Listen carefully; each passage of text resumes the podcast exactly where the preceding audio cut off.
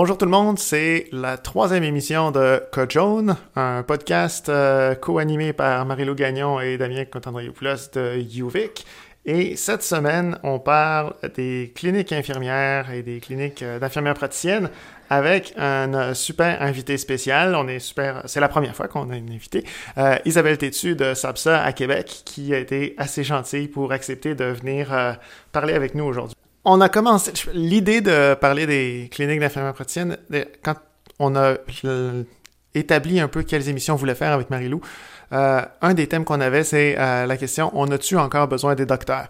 L'idée était de faire un petit peu de provocation sur le terme, mais l'existence de cliniques de soins primaires euh, qui sont organisées autour d'infirmières praticiennes de première ligne, les données qu'on a aux États-Unis, euh, au Canada, en Ontario surtout, et dans le cas du Québec à SAPSA, montrent que ces cliniques-là sont capables de répondre à la grande majorité des besoins de soins primaires d'un humain normal, puis probablement même d'un humain anormal.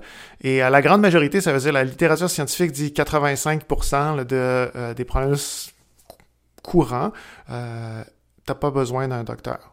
Une infirmière praticienne est capable de résoudre. Nous, euh, dans les projets de recherche qu'on a fait en collaboration avec SAPSA, on arrive à des chiffres encore beaucoup plus élevés que ça.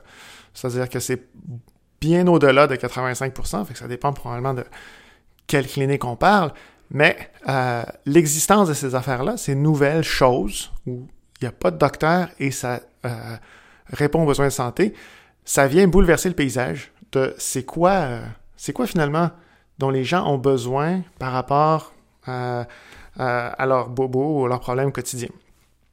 Et puis, euh, le, point que je pense euh, on veut aborder, c'est, bon, euh, comprendre un peu c'est quoi. Puis, Isabelle, là-dessus, c'est probablement la personne au Québec qui sait le mieux c'est quoi une clinique infirmière praticienne. Et discuter un peu aussi qu'est-ce que ça va changer sur le long terme. Donc, Isabelle, c'est quoi ça comme bébite?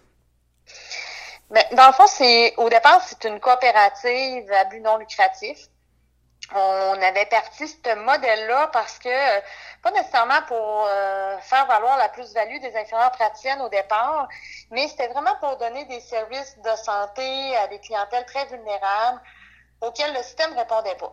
Donc, les toxicomanes, les itinérants, travailleurs du sexe, euh, ex-détenus, etc. Ou un lieu où ils pouvaient recevoir des services sans avoir nécessairement une carte d'assurance maladie et où on n'était pas confiné dans un programme de CLSC, par exemple. Donc, au départ, c'était vraiment pour donner des soins euh, infirmiers, des soins psychosociaux pour les gens atteints de l'hépatite et du VIH. Et puis, quand j'ai fini ma formation d'infirmière praticienne, ben, on a, on a élargi ça à une clinique de proximité où on pouvait donner des soins généraux euh, à ces clientèles-là, mais aussi à leurs proches, leurs amis, puis aux personnes des affiliés de la base ville de Québec. Et quand tu dis on, c'est qui on? Parce que pour les gens qui vous connaissent pas, là, il euh, y a qui qui travaille à ça? Mais au départ, on était deux infirmières puis une intervenante psychosociale. Euh, puis sur notre conseil d'administration, on avait deux autres euh, euh, travailleurs sociaux qui étaient sur notre CA. mais on, faisait ça bénévole. On était deux infirmières plus une intervenante psychosociale pour, pour aller chercher les fonds pour payer le, local, les tubes, le transport pour les prélèvements, le téléphone, etc. fait dans un petit local, la base ville de Québec. Donné, on a manqué de place. Euh, on a pris un autre local. Et euh, de fil en aiguille, via euh, Bernard Roy, puis via toi aussi, Damien, on vous a expliqué un peu notre projet. Vous nous avez mis en lien avec la FIC, notre, syndicat des infirmières, qui, ce qu'on savait pas, c'est qu'ils cherchaient, ils visaient les nouveaux modèles, puis ça, ça pouvait rentrer dans leur vision des soins infirmiers. Donc, ils ont contribué à financer une recherche-action, puis aussi, euh, ça permettait de payer euh, euh, des frais de fonctionnement, mais surtout le, salaire d'une infirmière praticienne à temps plein pour déployer les services à temps plein dans la clinique au lieu d'une journée, une demi-journée semaine, comme c'était quand on était bénévole.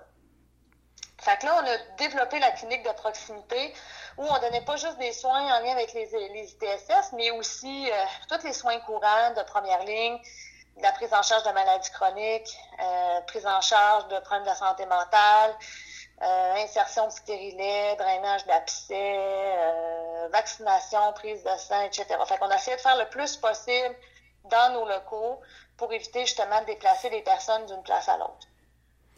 Puis qu'est-ce que... Tu sais, quand tu décris ce modèle-là, c'est donc une petite équipe, trois personnes, euh, plus des bénévoles, puis vous vous occupez de gens... C'est une petite communauté, là, c'est pas en train de révolutionner. Qu'est-ce qui fait que ce modèle-là euh, a créé autant d'émoi? Là? Comment ça se fait qu'à un moment donné, vous avez été rendus les ennemis numéro un du docteur Barrett, que docteur Godin était en train de d'expliquer comment euh, vous étiez une menace à la société, puis que finalement, euh, depuis des années, là, vous avez été à l'avant-scène des médias, on parle autant de vous.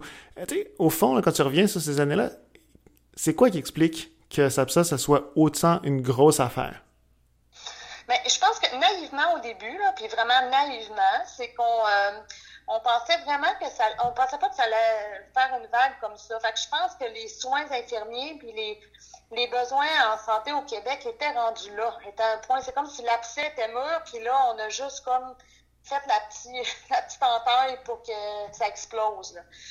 Fait que, tu sais, on est comme arrivé à point.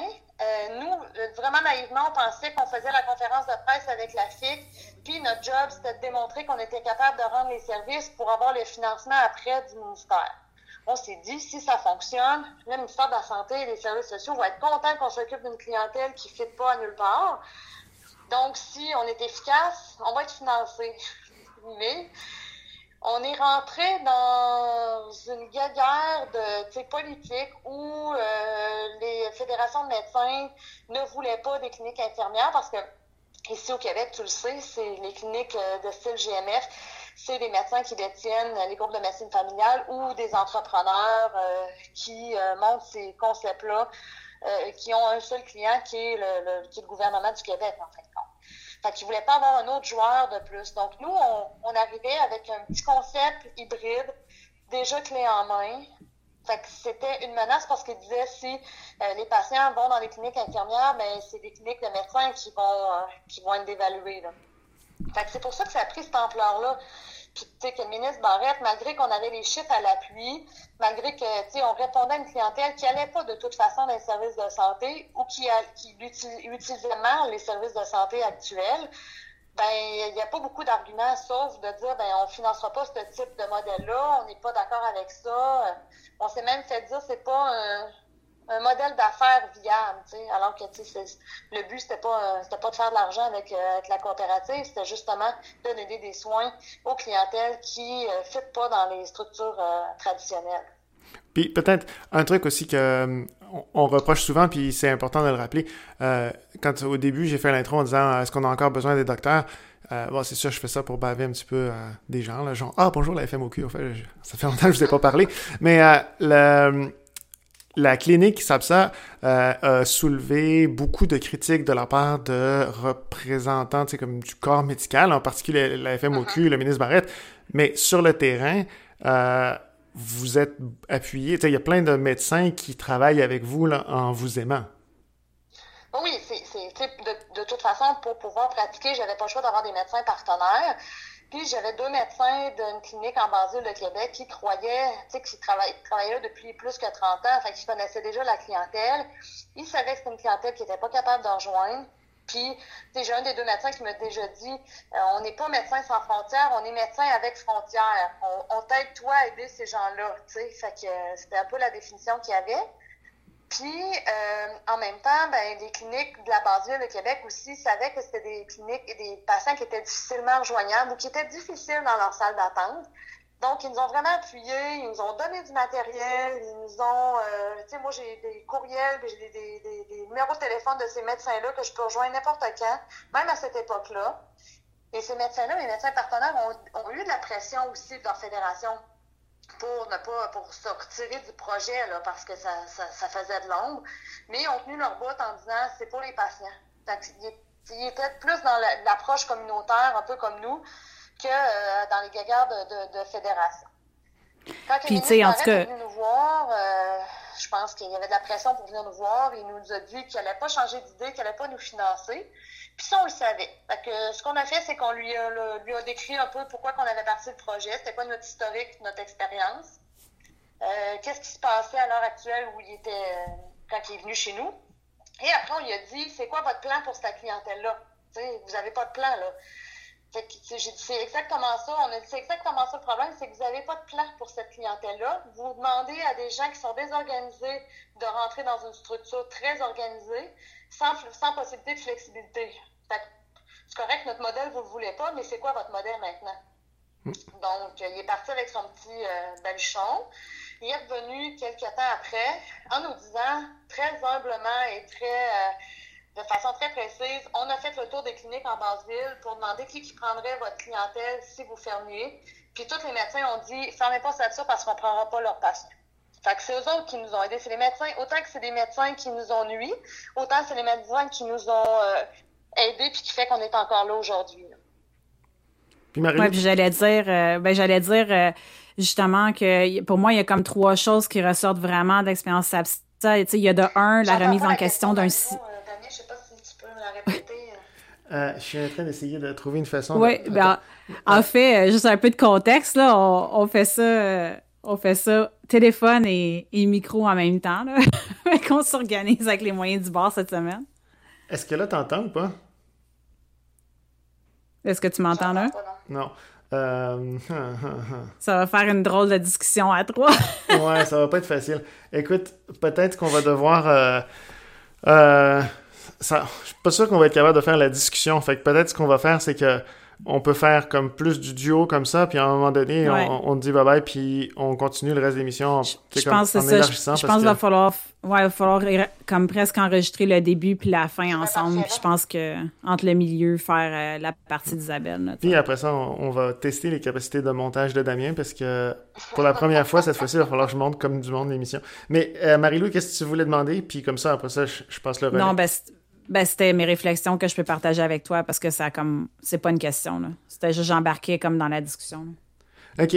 Euh, fait que si tu si tu surviens sur l'expérience de SAPSA puis ce que vous avez fait là, euh, ça serait quoi les leçons que Isabelle toi t'aurais appris comme étant les choses que euh, au Québec, on pourrait faire à l'échelle plus large. Il y a des bouts de SAPSA pour vous connaître un peu qui sont euh, uniques à vous. Là. Je pense que euh, l'équipe, elle est unique. C'est pas vrai qu'on va vous multiplier à l'infini.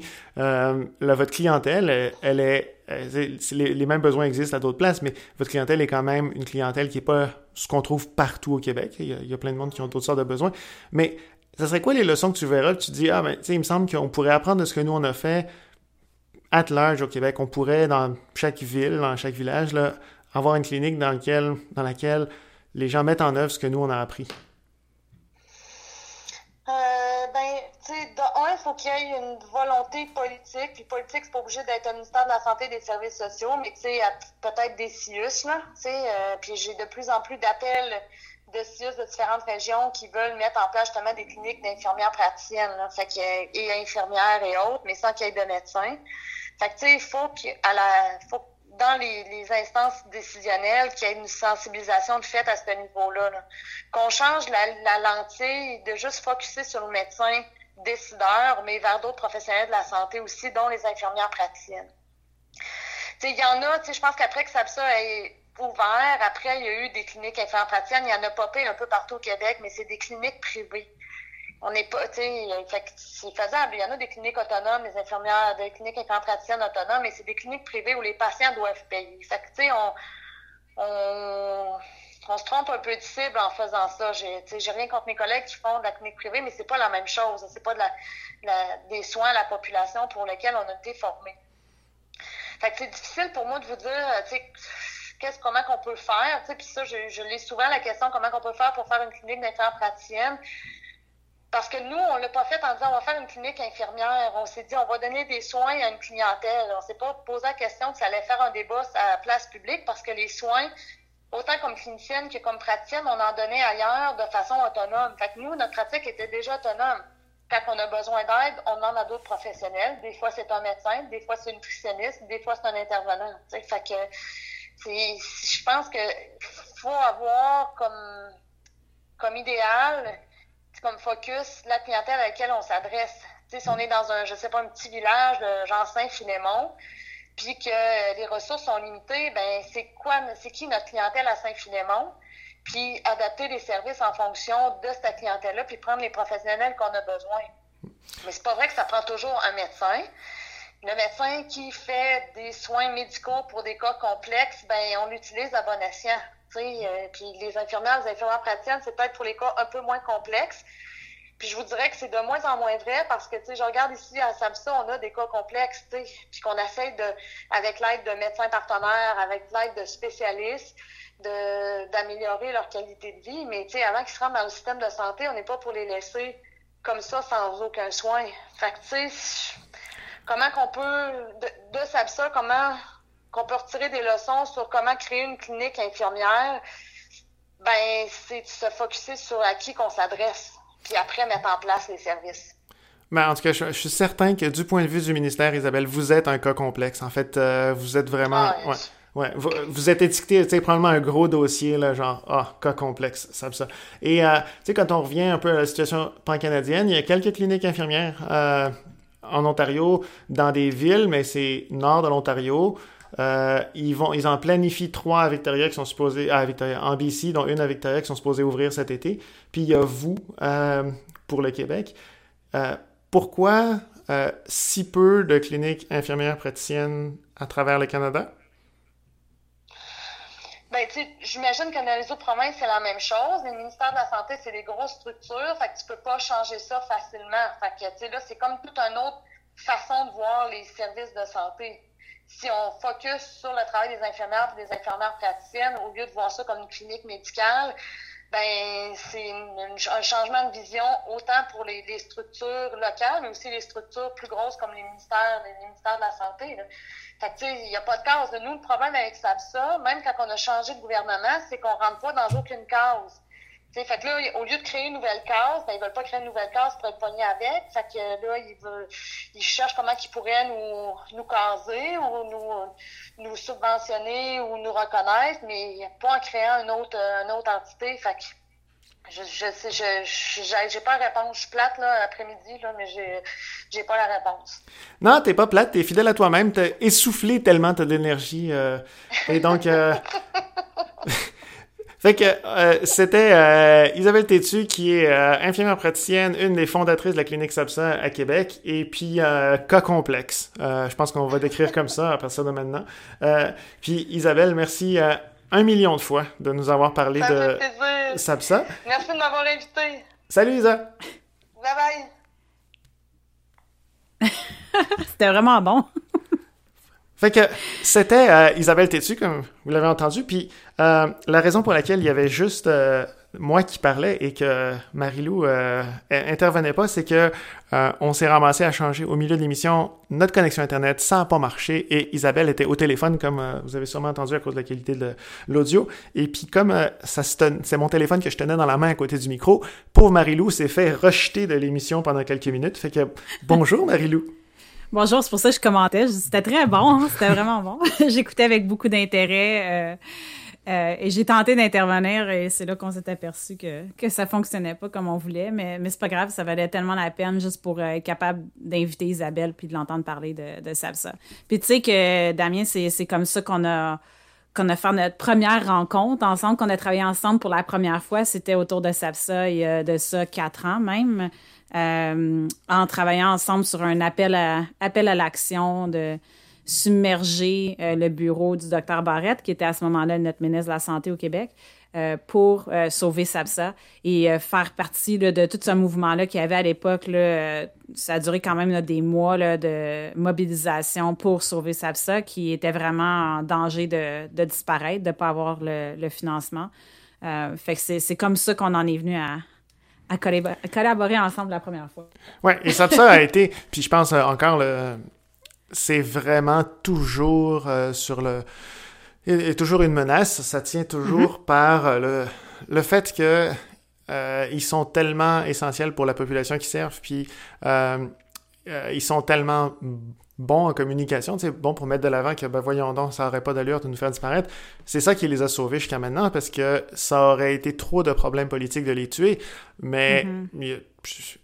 depuis que je les connais, euh, j'aurais pas parié beaucoup sur la survie de Sapsa. C'est comme une sorte de d'accident de l'histoire. Puis c'est un accident euh, justement parce que toutes les forces sont faites pour pas que ça existe une clinique infirmière. La plus Mhm. grande force étant que les services de santé ben, sont euh, offerts par les médecins, mais sont aussi payés d'une façon très spéciale. Partout au Canada, euh, la grande majorité des fois où vous allez voir un docteur, le docteur facture pour la visite. Et donc, c'est ce qu'on appelle le paiement à l'acte. C'est comme ça qu'on paye la vaste majorité des soins de santé. Puis même dans les endroits où on ne le paye pas comme ça, comme en Ontario, c'est juste les médecins qui ont le droit de facturer une visite pour un problème de santé. Fait que si jamais vous avez, je sais pas moi, un gros mal de gorge, puis vous allez, vous trouvez, trouver quelqu'un qui peut vous soigner, il y a juste un médecin qui peut se faire payer pour vous soigner. Mais une infirmière peut pas. Pas parce qu'elle n'est pas capable, mais parce que c'est interdit de se faire payer. Fait que là, ça, c'est déjà une des choses qui fait que les cliniques infirmières sont comme... Euh, euh, presque impossible pour elles de survivre dans l'environnement actuel. Oui, mais en fait, euh, ce que j'essayais de dire quand j'ai essayé de faire mon intervention plus tôt, puis ça marchait pas, c'est vraiment pour moi, ça, ça, soulève comme trois choses. C'est comme ça remet en question beaucoup le système médical, puis la façon qui domine le système de santé. Donc, il y a comme ce combat-là qui est très politique. Il y a aussi la remise en question de l'offre de services. Donc, ça, c'est très menaçant parce que tout le système repose sur le système que tu viens de décrire. Donc, on offre les services d'une certaine façon, on va rémunérer aussi les, les, professionnels d'une certaine façon. Ça remet en question tout ça. Et en plus, ça remet en question la façon dont on imagine les soins. Et ce qui est vraiment spécial de SAPSA, c'est que on a imaginé le soin comme un soin communautaire. C'est un projet de communauté. On pense pas juste à une maladie ou à un risque ou quoi que ce soit. On, soigne la communauté. Puis Isabelle, elle l'a bien dit quand même, c'est un, service qui a été développé à partir de ce que les gens avaient besoin et non comment nous, comme système, comme professionnel, on veut, on veut donner ce service-là. C'est parti de la base. Puis je pense que c'est pour ça que c'est contre toutes les attentes, SAPSA existe encore et comme plus fort que plus forte que jamais comme comme euh, coopérative, tu sais. Puis je pense qu'il y a là-dedans quelque chose de vraiment beau, mais quelque chose de tellement anormal, mais il y a comme de la magie là-dedans là parce que c'est sûr aussi que même moi, la façon dont j'ai été impliquée dans SAPSA, ça a été surtout au niveau euh, de remettre en question le euh, je disais à ce moment-là, il y a quatre ans, le gros silence de l'Ordre des infirmières du Québec qui à ce moment-là là, disait absolument rien de SAPSA. Donc, le syndicat supportait ce, beau projet-là, mais l'ordre professionnel, c'était le silence total. C'est comme ça, moi, que je suis un peu venue à, à m'impliquer là-dedans, en remettant en question, mais pourquoi ce silence? Euh, c'est inacceptable.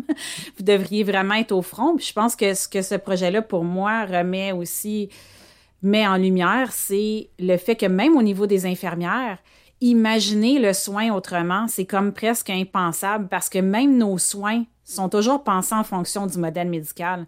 Donc, c'est comme une, une, repenser complètement le soin sans penser au médecin. Puis je dirais même que c'est ça, les infirmières, faire ça, c'est dur parce qu'on a des décennies, des décennies de s'organiser toujours autour de la pratique médicale, ce qui aurait jamais dû été, être vraiment là, pour les infirmières. Fait que je trouve que c'est c'est ça. C'est un projet on... qui, qui dérange. Quand tu dis autour de la pratique médicale, c'est super intéressant parce qu'il y a à la fois euh, euh, en positif et en négatif. Il y a une grande partie de la pratique infirmière qui est organisée comme du soutien à la pratique médicale, puis la partie qui est pas organisée en soutien à la pratique médicale est organisée en opposition à la pratique médicale. On le voit beaucoup dans le monde académique dans lequel nous on vit, là, les facultés de sciences infirmières, où au contraire, la façon dont on décrit la profession infirmière, c'est faut tout que ça soit à l'opposé de la médecine, y compris Exactement. parfois dans des crackpoteries assez weird, là, genre la, la, valeur des cristaux que tu les tiens dans ton petit doigt, puis là, l'énergie du cosmos rentre dans tes oreilles. Là. Euh, On sent un peu de Gene Watson ici. Là. Ah oui, moi je suis un grand fan de ma, mon ami Gene. Elle vend des cristaux d'ailleurs euh, sur Internet. Ah. Ouais, c'est euh, ça, puis Parse, puis tous les autres crackpots en sciences infirmières, mais ça c'est comme une réflexion du monde médical à l'envers. Donc, je suis d'accord avec toi pour avoir été impliqué moi aussi dans la question de la formation IPS à l'Université de Montréal à l'époque, la, le soutien aux IPS était vraiment pas évident. Les infirmières se sentaient comme les IPS, c'est comme des petits docteurs. Urk, on n'aime pas les docteurs, on n'aime pas les IPS non plus. Je caricature, mais je caricature à peine. Euh, mm -hmm. C'est venu déranger. Puis ça, c'est intéressant, c'est venu déranger. Les médecins réagissent souvent fortement aux IPS en disant c'est comme des, des c'est des sous-docteurs, des gens qui sont pas vraiment compétents, puis donc sont dangereuses, on devrait pas les laisser exister. Mais les infirmières, le monde infirmier aussi, a pas toujours réagi avec amour et empathie. Ouais, puis c'est pour ça que moi je me sens en fait comme infirmière la responsabilité de, de, de souligner ça aussi parce que c'est pas juste une question de regardez nous, sommes victimes qu'on essaie de, d'avancer de, une, solution comme ça qui met en valeur l'autonomie en fait de la, pratique infirmière puis à quel point on peut contribuer à la santé des populations. Voici, c'est fantastique. Là. Les infirmières ont contribué également à euh, euh, en tout cas, soit passer, être complètement euh, dans le silence total a des, des personnes comme Isabelle qui osent faire autrement, mais aussi de, du manque total d'imagination puis de courage de aussi proposer autrement. Puis, tu sais, il faut dire quand même, la pratique infirmière, euh, avant qu'elle soit rentrée dans un modèle hospitalier puis contrôlée comme on la contrôle encore aujourd'hui, cette pratique-là, elle, se voulait beaucoup plus autonome puis flexible, toujours dans l'idée de répondre aux besoins de la communauté avant tout. Euh, et donc, il y a une très belle autonomie là, dans la pratique infirmière qu'on n'explore pas, pas en tout. Puis les infirmières sont aussi coupables. Euh, on peut, c'est facile de dire, ah, les médecins, oui, ont un rôle à jouer, ils exercent énormément de pouvoir, mais les infirmières aussi euh, pourraient faire beaucoup plus. Et on peut pas juste pointer du doigt, il faut se regarder nous aussi. Là. Puis ça met le doigt sur une des caractéristiques des IPS. Euh, il y a des beaux papiers qui ont été écrits euh, d'abord aux États-Unis, puis euh, moi j'ai repris ça dans d'autres papiers avec lesquels, des idées avec lesquelles j'ai travaillé avec d'autres collègues dans des articles. C'est la notion de disruptive innovations, des, mm-hmm. Des façons de faire, des innovations qui, dans leur nature même, contiennent quelque chose de qui vient déranger le système. C'est pas tu, tu veux faire du désordre pour faire du désordre, c'est juste euh, c'est comme une petite comme dans les jouets pour enfants, on était des ronds, des triangles, puis des carrés, il faut que tu les rentres dans la bonne carte. Puis les IPS, c'est comme une étoile, tu sais, ça rentre dans aucun des trous. Fait que la seule façon que tu leur trouves une place, c'est qu'il va falloir que tu sortes la ciseauteuse puis tu fasses un nouveau trou pour que ça rentre. Mm-hmm. Et la, la, pratique IPS, à mon sens, ça fait partie de ces éléments où euh, soit ça échoue, puis je pense qu'au Canada, malheureusement, c'est ce qu'on voit beaucoup. Là, la pratique IPS décolle pas vraiment, soit quand elle décolle, euh, elle vient changer le système. Et c'est l'espoir mm-hmm. que moi j'ai avec SAPSA, c'est que à un moment donné, l'exemple devient tel que tu dis Ah, on est comme obligé de leur faire une place. Euh, ça n'a pas de sens de les rejeter. Oui, puis c'est toujours, ça part toujours aussi des besoins de la population on, répond vraiment très mal aux besoins de la population en général. C'est encore plus le cas pour les populations qui, justement, ont tendance à pas fitter ni dans le rond ni dans le carré. Euh, comme t'expliquais tantôt, c'est euh, ces gens-là sont souvent, euh, justement, ils tombent dans, les trous du système. On les ramasse quand ils sont très, très malades ou lorsqu'ils sont morts. Et dans, dans, moi, en tout cas, les populations avec lesquelles je travaille, c'est des modèles comme ça qu'on a besoin. On a besoin des gens qui travaillent à l'extérieur, du système qui est rigide, euh, qui ont beaucoup d'autonomie, qui peuvent travailler dans les zones grises. Euh, et, c'est de ça qu'on a besoin. Euh, puis en fait, on a tout à gagner d'explorer des solutions comme ça, mais c'est très dérangeant parce que c'est sûr que ça l'expose aussi à quel point le système ne fonctionne pas. oui. Puis c'est là, en fait, je voudrais juste faire une parenthèse sur une vulgarisation de la sociologie des professions. Quand tu regardes les, les travaux qui existent en sociologie des, Une profession, un groupe comme euh, les ingénieurs ou les avocats ou les médecins, c'est des gens dont la job est comme protégée par une clôture. Euh, un avocat, c'est juste un avocat qui peut aller plaider en cours ou devenir juge. C'est juste un ingénieur qui peut mettre son sourd sur un plan. C'est juste un médecin qui peut faire euh, l'essentiel des soins de santé. C'est pas juste parce que c'est le seul qui est capable, c'est parce que c'est marqué dans la loi. C'est-à-dire que si mhm. euh, moi, je commence à dire à quelqu'un, oh tiens, le problème de santé que tu as, c'est ça et ça, tu devrais faire ça et ça, ça s'appelle pratique illégale de la médecine, puis c'est un crime. Donc, euh, une profession, c'est un groupe de gens qui trouvent une façon d'ériger une sorte de clôture autour de leur domaine, puis qui se réservent juste à eux le droit d'être à l'intérieur de la clôture. C'est comme notre grand château fort de ça, c'est à nous. Puis quand on regarde la médecine, la médecine, c'est une des professions les plus anciennes. Ça remonte au Moyen Âge et peut-être encore avant.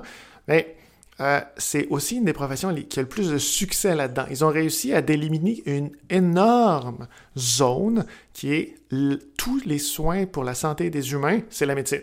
Que les autres mm-hmm. professionnels n'ont pas le droit de le faire ou alors, puis c'est ça qui est intéressant, la médecine, c'est euh, délimiter un territoire qui est tellement grand qu'ils sont absolument pas capables de répondre à la demande pour les, euh, le travail qu'ils ont décidé que c'était juste pour eux. Et c'est là où ils sont obligés de déléguer. Ils délèguent à ce qu'on appelle des professions subalternes. Puis là, je dis ça et je sais que les infirmières vont me tirer des roches, mais euh, pharmacien ou inhalothérapeute ou infirmière ou euh, préposé aux bénéficiaires, tout ça, c'est des professions subalternes. Du monde qui travaille à l'intérieur du grand enclos que la médecine s'est formée, mais euh, seulement avec la permission du propriétaire. C'est mm-hmm. vraiment ça l'idée. Euh, tu peux faire ta job, mais seulement parce que la médecine t'autorise. Tu prends un pharmacien. Le pharmacien connaît les médicaments souvent mieux qu'un médecin, mais tu vas à la pharmacie et tu lui demandes quelque chose, mais le pharmacien ne peut pas te le donner, sauf sous l'autorisation du médecin, comme par la prescription.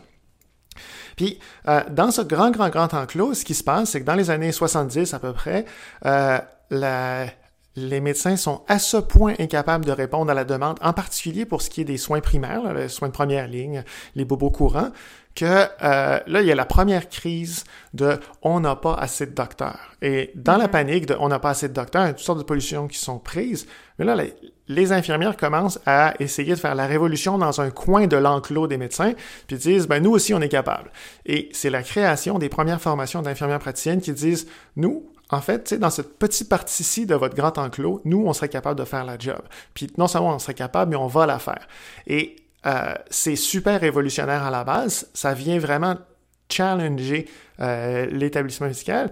Puis, euh, en fait, on a vu plusieurs fois dans le cours de l'histoire, depuis les années 70, ce, ce truc où tout d'un coup tu dis Oh my God, on n'a pas assez de médecins, il va falloir qu'on fasse quelque chose. Puis là, ce que tu as dit, Marilou, sur les populations, ce qu'on voit, là, c'est que dans cette guerre de est-ce qu'on est capable de créer un petit territoire, il y a des parties du grand domaine de la médecine que la médecine est en train de dire, bah, tu sais quoi, là, ce bout-là, on vous le donne.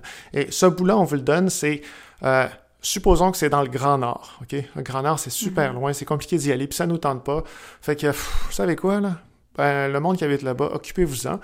Euh, même chose pour euh, les drogués, les toxicomanes, puis toutes les weirdos de la société dont Isabelle s'occupe, puis donc Marie-Lou, toi tu connais très bien comme population aussi.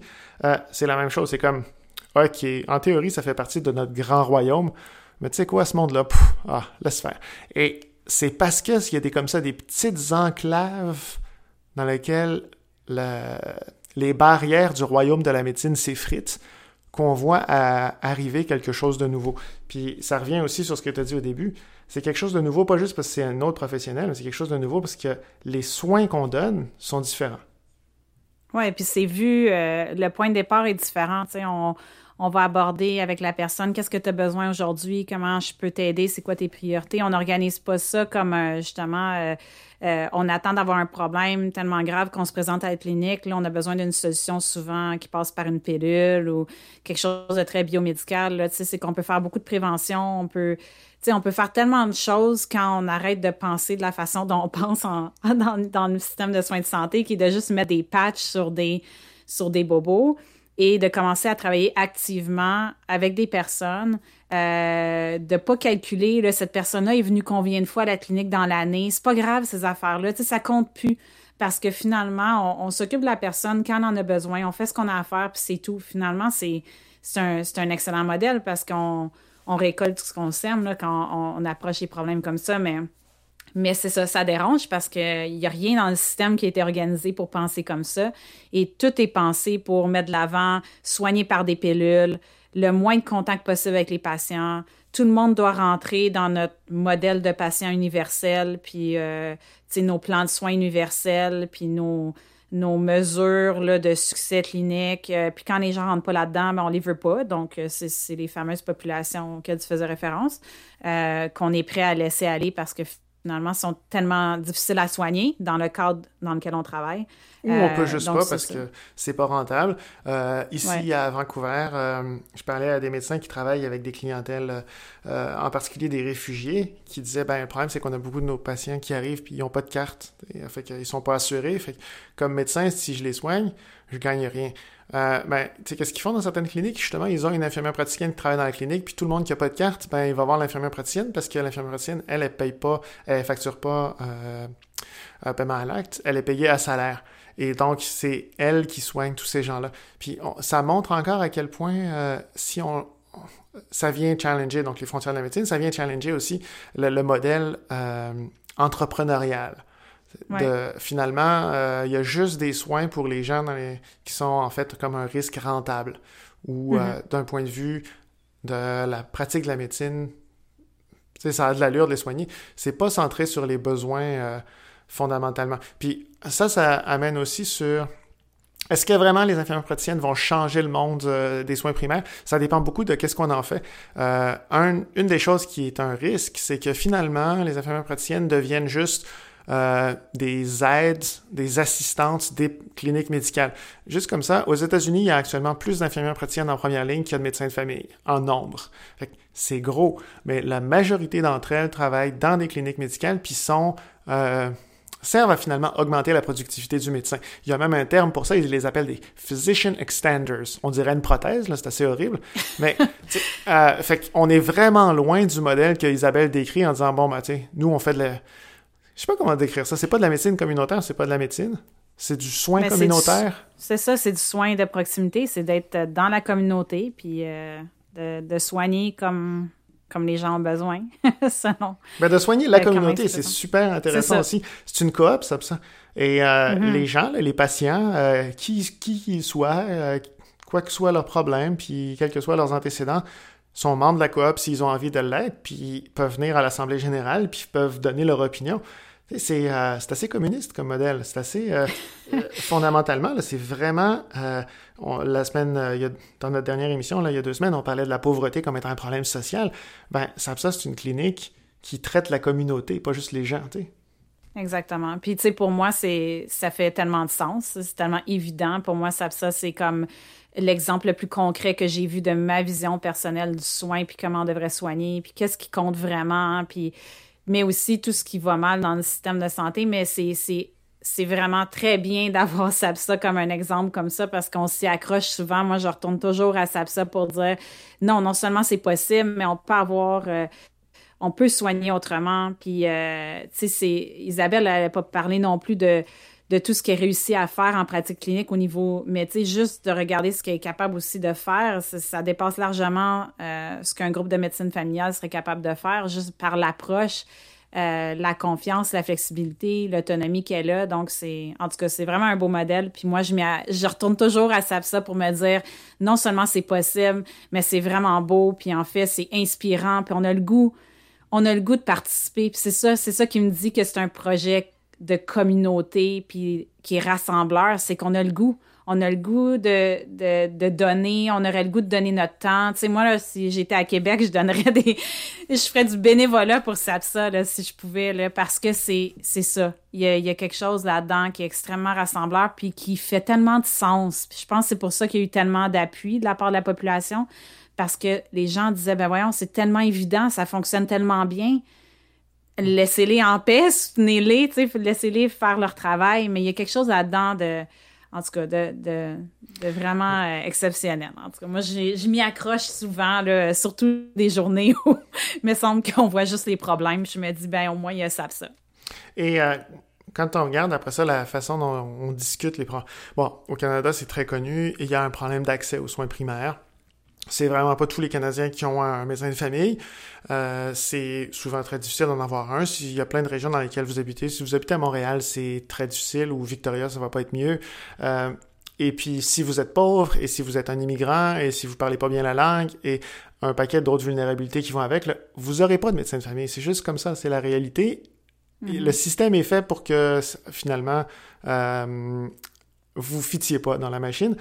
Et quand on regarde, par contre, les Travaux qui sont faits sur comment devrait-on réformer le système de soins primaires pour mieux répondre aux besoins de la population. Regardez qui est autour de la table, et ça va être les ministres de la Santé, ça va être, et ça va être des docteurs, des docteurs, des docteurs, et encore des docteurs, plus encore quelques docteurs euh, qui vont être soutenus par un autre groupe de docteurs. Et c'est ça qui est fascinant. On se dit, quand on regarde euh, ce qu'une clinique infirmière est capable de faire, je pense que n'importe quel citoyen, où qu'il habite au Canada, devrait être en train de se demander mais comment ça se fait qu'il n'y a pas de clinique infirmière autour de chez nous? pourquoi moi j'ai pas droit à ça? Pourquoi j'ai même pas le droit de me poser la question de est-ce que ça me tenterait? Et comment mm-hmm. ça se fait que comme population, on a à la fois ce discours, on n'a pas assez de médecins pour répondre aux besoins de tout le monde, et à la fois ce discours de dire, oh, puis by the way, à part les médecins, il n'y aura pas d'autre solution. Exactement. Et, euh, Oui, puis c'est sûr que les gens aussi ont. C'est dur de demander aux gens de passer autrement quand tout ce qu'on. À quoi on est exposé, c'est comme un modèle, puis on se fait dire ce modèle-là, c'est le seul modèle, c'est le meilleur modèle, c'est un modèle qui est naturel, c'est comme ça que ça devrait être. C'est dur pour les gens qui ont jamais vu un, autre exemple, euh, d'un soin qui fonctionne bien, d'imaginer autrement. Mais une fois qu'on a ces, ces exemples-là, je pense que c'est là le, le, pouvoir d'avoir des exemples comme ça. Ça, c'est qu'on peut montrer par la suite aux gens aussi, regardez, vous pourriez, on pourrait établir une coop comme ça dans la communauté. Est-ce que, est-ce que vous aimeriez ça? Puis les gens, ils, puis je le vois même au niveau des infirmières, là, je veux dire, moi, je forme quand même des infirmières depuis comme plus de, quoi, 10, 12 ans. Euh, même les infirmières sont même pas capables de s'imaginer ce, qu'elles peuvent faire avec leur formation. Fait que, c'est dur de demander à monsieur, madame, tout le monde de, d'imaginer autrement quand même les gens qui travaillent dans le système sont même pas capables de le faire. Tu sais, fait que je pense que ces exemples-là, ils servent aussi à montrer concrètement, de dire, écoutez, c'est pas juste comme euh, on fait pas juste dire des, belles choses, là. ça peut se faire, puis voici à quoi ça ressemble. Puis quand on le fait, c'est là où les gens, tout de suite, sont comme, ben attends une minute, là, moi aussi, j'aimerais ça avoir ça. Puis c'est là aussi où même les professionnels de la santé, ils se disent, hey, on peut faire autrement, organisons-nous. Mais c'est très difficile quand il y a un système qui a été mis en place, le status quo, là. Mm. Euh, il est très, très bien établi. Puis euh, il y a un catch-22 fantastique là-dedans, ne serait-ce que pour SAPSA, ou par accident, d'un coup, ils ont existé. Euh, la discussion fonctionne comme ça. Fait que là, tu dis Ah, les infirmières praticiennes et les cliniques d'infirmières, ça pourrait répondre aux besoins des gens. Les médecins te répondent Ah, sont où tes preuves que ça marche ah, ben justement, c'est qu'on n'a jamais le droit d'essayer, on n'a pas beaucoup de preuves. Qu'est-ce que vous diriez qu'on l'essaye pour voir, puis on mesure, tu sais? Comme ça, on va savoir si ça marche. Ah non, c'est pas possible d'essayer parce que ça serait trop dangereux vu que vous n'avez pas de preuves. Oui, mais c'est parce qu'on n'aura jamais de preuves si on n'essaye jamais. Ben ouais, c'est ça. Puis c'est une forme de domination totale. ouais. et, et, juste comme une parenthèse, là, je travaille ici un peu avec des gens du ministère en BC sur ils veulent ouvrir trois cliniques d'infirmières praticiennes. Puis euh, on discute c'est quoi le plan d'évaluation, justement, tu sais, pour qu'on ait des données, qu'on apprenne? Il n'y en a pas. Ben, est-ce que vous avez des ressources pour faire une évaluation externe? Non. Est-ce que vous allez faire une évaluation à l'interne? Non. Ah! ben, tu sais. Après ça, j'aime beaucoup, beaucoup qu'on nous remette tout le temps dans la face. Oui, mais les données qui montrent que les cliniques d'infirmières praticiennes sont aussi sécuritaires et aussi efficaces que les cliniques médicales, là, on n'en a pas au Canada. Ouais. Ben, tu sais. Mm-hmm. Euh, c'est un système. Euh, le, le, château fort médical de protection de lui-même est remarquablement efficace. Et encore une fois, des exemples comme ça, mais les exemples comme les cliniques IPS, là, ça vient saper le dessous des fondations, puis tout d'un coup, ça met de l'avant le fait que, mon Dieu, peut-être qu'autre chose serait possible. Et je ne sais pas si parmi les gens qui nous écoutent, s'il y a du monde qui nous écoute, euh, vous êtes entièrement satisfait de, euh, des soins que vous recevez, là, où, que ce soit que vous les recevez. Mais moi, mon expérience personnelle, c'est que la majorité du monde n'est pas totalement satisfait des, des soins qu'ils reçoivent. Et mm-hmm. autre chose est possible. En ce moment, là, on est tous sur ah, mais là, on va juste parler à notre téléphone qui va parler à un algorithme d'intelligence artificielle qui va peut-être me permettre de chatter avec un docteur qui est en train de jouer au sudoku sur son ordinateur. Puis là, je vais avoir une prescription. Puis là, t'es comme ça, c'est vraiment le mieux que le futur peut nous offrir. Moi, je sais pas. Moi, je mm-hmm. préférerais aller à une clinique infirmière euh, dans mon quartier, voir quelqu'un qui me connaît puis en qui j'ai confiance. Ben, peut-être c'est juste moi, là. Ouais, puis je peux, tu sais, un peu, c'est comme retourner à la base de comment les. Il y a quand même beaucoup de gens qui ont fait des commissions euh, sur la santé. Euh, tu sais, on retourne même dans les années 70 qui proposaient des modèles où les soins étaient plus organisés autour des communautés. Où est-ce que chaque communauté aurait justement son point de service, euh, tu sais, qui n'est pas payé à l'acte, qui vise vraiment à maintenir cette communauté-là en santé. Euh, tout ça, pour moi, ça fait beaucoup de sens. Puis c'est sûr que euh, moi, j'y vois plus le futur, en tout cas, que la technologie. Je pense pas que le futur des soins passe par la technologie. Je pense que le futur passe par la remise en question du modèle dominant qu'on souvent on questionne même pas parce qu'on prend pour acquis que c'est le seul modèle. Pour moi, c'est ça le futur. Puis des exemples comme ça, ça c'est un rappel que euh, justement innover, c'est pas toujours d'avoir un gadget là sur son d'une application sur son téléphone. Innover, ça peut être aussi en prenant une heure avec un patient pour s'assurer que euh, tous ces soins sont organisés, puis qu'il y, a un enseignement, puis qu'on prend le temps. Ça peut dans le contexte actuel, là, ça peut être ça, innover. puis moi, le futur va passer surtout, selon moi, par la remise en question de, du modèle médical puis son emprise sur l'offre de soins au Canada que par un, gadget. Tout à fait. Puis les, deux affaires que je voudrais dire en conclusion de mon côté, c'est un, en admettant que la révolution arrive, parce que si on regarde, là, donc les cliniques infirmières praticiennes existent au moins sur papier, puis dans quelques projets pilotes depuis 50 ans en Amérique du Nord. 50 mm-hmm. ans. Donc, euh, on peut pas dire que pendant ces années-là, tout d'un coup, ça ait vraiment comme euh, fait exploser le modèle. En particulier au Canada, c'est remarquablement immobile. Donc, j'espère que le futur va être différent. Puis en fait, pour que le futur soit différent, il va falloir que les gens se mobilisent puis commencent à dire comment ça se fait qu'on n'en a pas, hein, Monsieur le ministre, comment ça se fait, chère euh, autorité régionale de santé, comment ça se fait que j'en ai pas? Et, et, la demande, ça c'est la première chose que je voulais dire. La deuxième chose, chaque fois, chaque fois, chaque fois que j'ouvre ma grande gueule puis que je parle de la pratique médicale puis que je dis ah, des choses qui sont un peu critiques, j'ai euh, en particulier des médecins qui sont probablement des bons médecins, des bonnes personnes, mais qui s'avexent profondément que je dise des méchancetés comme ça.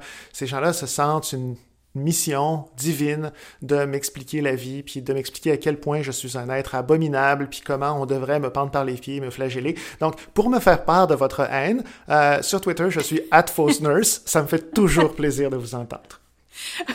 Parfait. Ben, il y a un excellent mot de la fin. Merci. Bye tout le monde.